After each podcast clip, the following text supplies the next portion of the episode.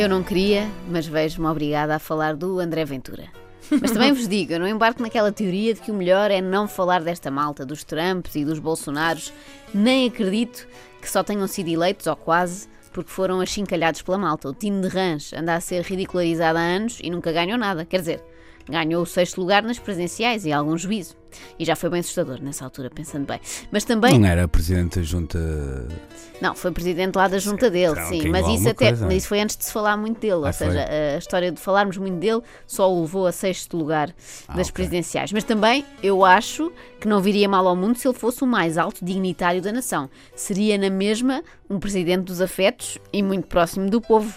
Quase não íamos dar pela diferença. Há uma parte do debate que a mim não, não me interessa para nada. Eu estou aqui até a fazer bonequinhos. Porque, mas estou a fazer bonequinhos, porque a política é uma coisa muito séria. Mais bonequinho, menos bonequinho ia dar ao mesmo. Felizmente, Tino de Rãs não era um candidato perigoso e por isso não foi preciso recorrer a hashtags tipo ele não. Às tantas, até dei por mim a pensar ele, por que não? Só para vermos no que é que dava, acho que era divertido. Aliás, acho que neste momento os nossos amigos brasileiros estariam muito mais descansados se o vencedor do primeiro turno tivesse sido o Tiririca.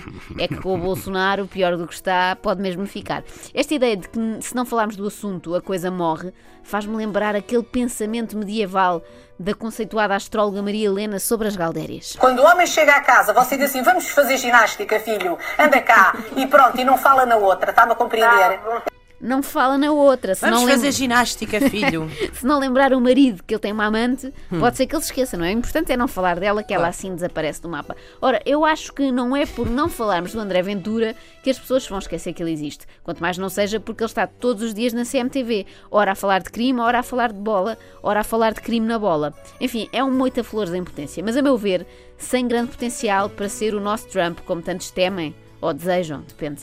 Se não vejamos, André Ventura começou por tentar fazer exigências ao PSD, mas falhou. Nós vamos ter medo de um tipo que tentou ser recebido pelo Rui Rio e não conseguiu? A sério? Bem, vai daí e resolveu criar o seu próprio movimento. Chega! É curioso que tenha escolhido para nome do seu partido aquilo que com certeza mais ouviu ao longo da vida. Já estou a imaginar a mãe dele. Chega, André, chega. Seria isso ou então menos, não é? Menos, André. O que para nome de partido não tinha tanta força, se calhar, não é? O, o menos, o chega é melhor.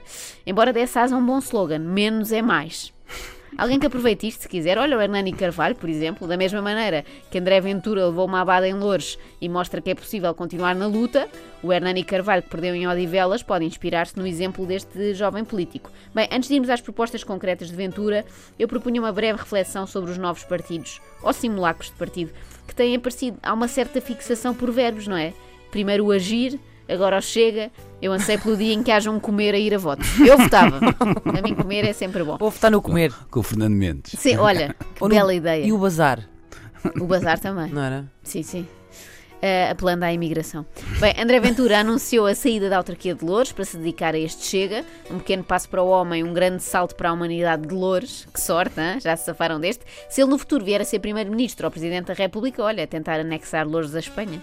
Na sua primeira tentativa de assalto ao poder, Ventura apostou forte numa das tendências da coleção Populismo Verão 2007, que era padrões tigresse com umas nuances de racismo.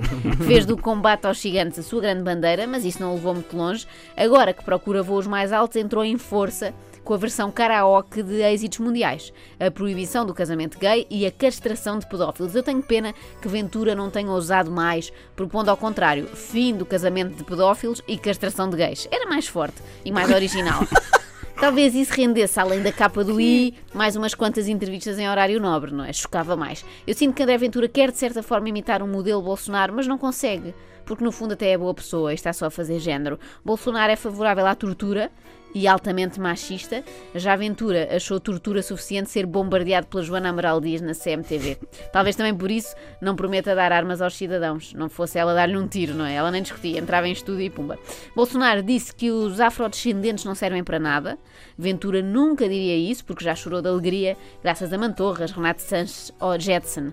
Bolsonaro tem horror a pobres e gostaria até de esterilizá-los. Ventura sabe que se não fossem os portugueses com menos recursos e baixo nível de escolaridade que todos os dias o Correio da Manhã, teria tido zero votos em Loures. E perguntam a vocês, então, mas não teria tido o voto da mãe e do pai? Não, porque nenhum deles mora em Loures, tal como o André Ventura.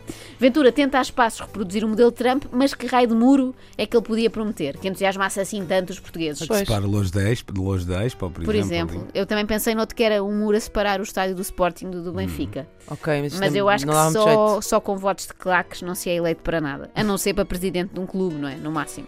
Bem, andamos sempre à procura de motivos para nos orgulharmos de sermos portugueses, seja porque o Saramago ganhou o Prémio Nobel ou porque fazemos ótimos guarda-chuvas em cortiça que exportamos para todo o mundo, mas eu acho que não há nada que nos deva honrar mais do que não darmos grandes hipóteses a estes ditadores de trazer por casa.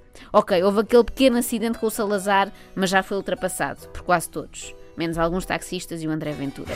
Bom, se calhar daqui a uns anos ele é o novo dono disto tudo e vão gozar comigo, não é? Vão recuperar esta rubrica para me achincalharem, por não lhe ter dado importância, mas não faz mal. Nessa altura eu vou ter mais com que me preocupar, tipo procurar um bom destino para emigrar.